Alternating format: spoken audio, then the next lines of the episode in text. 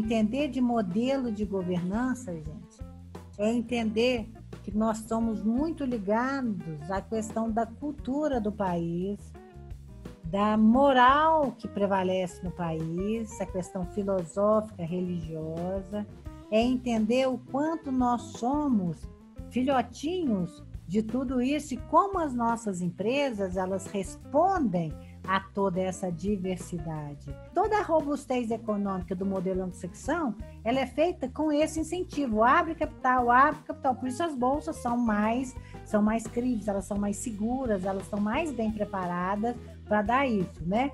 Então, é o único modelo onde um, o financiamento predominante das empresas, gente, é mercado de capitais. É o que a gente vê a palavrinha equity aqui. Os outros modelos todos é tudo sistema financeiro. Ou as duas partes, entendeu?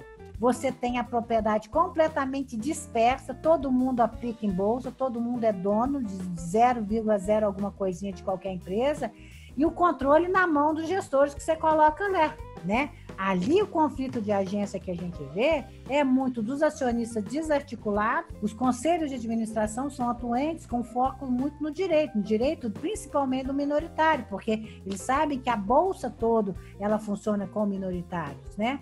A liquidez é altíssima, né? Você compra e vende sem problema nenhum, empresas e ações de empresas e tudo e eles são altamente vulneráveis à questão das forças externas. É a sociedade gritando, é o mundo gritando, é o mundo questionando. Eles são muito mais é, é, sensibilizados por essa força externa. E a governança, a estrutura de governança, o que, que faz um conselho, o que, que faz uma diretoria executiva, está muito bem definida ali. Só que a abrangência dos modelos anglo-saxões, né, dos países anglo-saxões, ela é pequena demais. Qual que é a característica básica do modelo alemão? Nós tivemos a questão do nazismo ali. E aí o que, que aconteceu? Tudo aquilo que pudesse ser é, estimular a figura de uma pessoa só, autoritária, e que tivesse uma força daquilo ali, é banida da sociedade alemã. Eles criaram, eles criaram um modelo único de governança que tem duas instâncias de conselho. Eles estão, eles têm o conselho que a gente tem igual o nosso, mas em cima desse conselho tem o chamado conselho supervisor. E o modelo alemão é um modelo, por exemplo, que tudo vai em cima dos bancos alemães. Eles têm uma propriedade de controle altamente concentrada. O governo normalmente tem uma boa participação a briga de lá não é entre acionista e gestor, como é nos Estados Unidos, mas é entre credores e acionistas, tipo assim, os acionistas preocupados com os credores, os bancos, né? Você vai me pagar, você tem dinheiro para me pagar. Eles são muito atuantes nas operações, é o planejamento que não que não pode ser mudado, aquela coisa toda. A baixa da, da participação acionada das empresas é muito baixa, né? As forças internas elas são muito mais internas dentro das empresas, com todos esses dois níveis de conselho. Então, a discussão entre o conselho supervisor e o conselho competitivo, conselho é muito grande, né? E é um modelo de governança, gente, onde você tem uma abrangência muito grande. A sociedade alemã tem um peso muito grande ali. Eles têm um código é, alemão de governança, chama o Codex, que ele não é, não tem obrigatoriedade legal para seguir. Todas as empresas alemãs, de todos os tamanhos, de todas as instituições, de todos os setores, cumprem aquilo como se fosse lei. Então, eles seguem a mais alto, o alto grau padrão, porque tem uma abrangência no processo de governança muito grande. Se tem um que é esquisito, se tem um que é tudo diferente, tudo diferente e são únicos, é o japonês toda empresa japonesa tem ação de outra empresa japonesa, de todos os setores. De forma tal que você blindou a, a participação nas empresas japonesas, que você vende fácil com o japonês, mas um estrangeiro não consegue ter o suficiente para virar o jogo, de to tornar uma empresa japonesa brasileira ou japonesa, é, qualquer outra. Nenhum deles consegue. Então, é o que a gente chama de Keirex, Lá, a propriedade e gestão são muito estranhas. Imaginem-se conselheiros fiscais, pessoinhas físicas espalhadas na empresa, todas, vigiando as pessoas. Mas vigiando mesmo, com Polícia Federal, com direito a chamar, colocar de castigo, chamar atenção, suspender a operação, coisas do tipo. São chamados os cansaiacucais. Eles preferem ter isso do que ter uma estrutura de auditoria como nós temos aqui no Ocidente. E eles são direta, eles não são empregados da empresa, eles são ligados diretamente ao acionista. E no Japão, muito mais forte que na Alemanha, a Alemanha também, mas não tão forte como no Japão, governança corporativa é uma política de Estado tem que ter e tem que seguir né, boas práticas de governança para atender primeiro a quem? Aí a abrangência, a nação japonesa. Qualquer empresa japonesa responde em primeiro lugar à estratégia do país. Ali a proteção do minoritário, é, tá, ativismo está em alta, os conselhos são muito fortes, atuantes, mais focados na estratégia a liquidez, a liquidez também da participação acionária está tá em evolução, né? Muito sobre a questão cultural Ocidente e Oriente, ali na questão é, que tipo de empresa vai a, a aderir a que tipo de modelo, né? E as forças atuantes, como eu já disse, iguais são igual ao alemão, é da interna.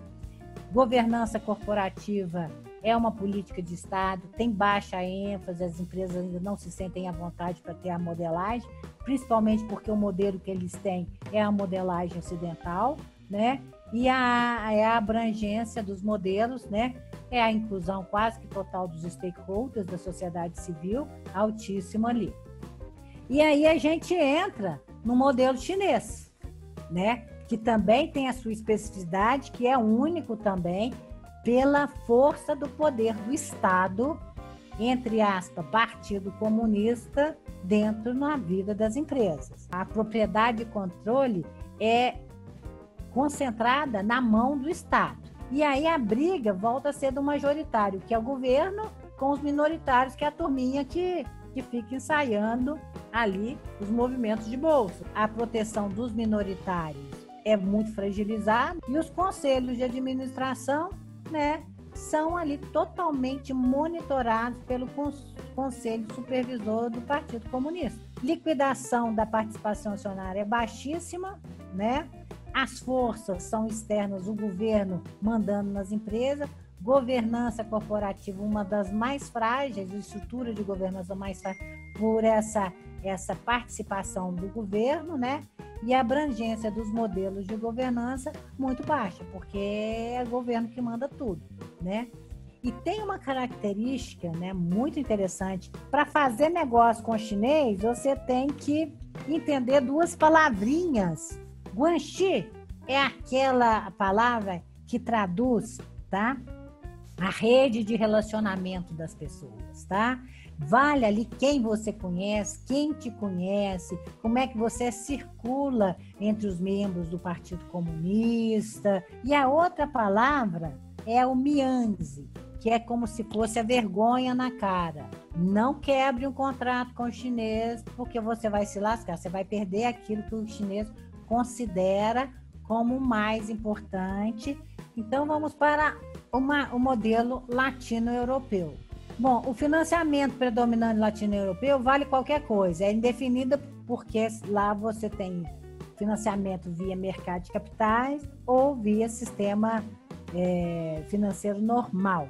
A propriedade de controle no modelo latino-europeu é muito concentrada e também uma boa parte na mão de famílias, tá?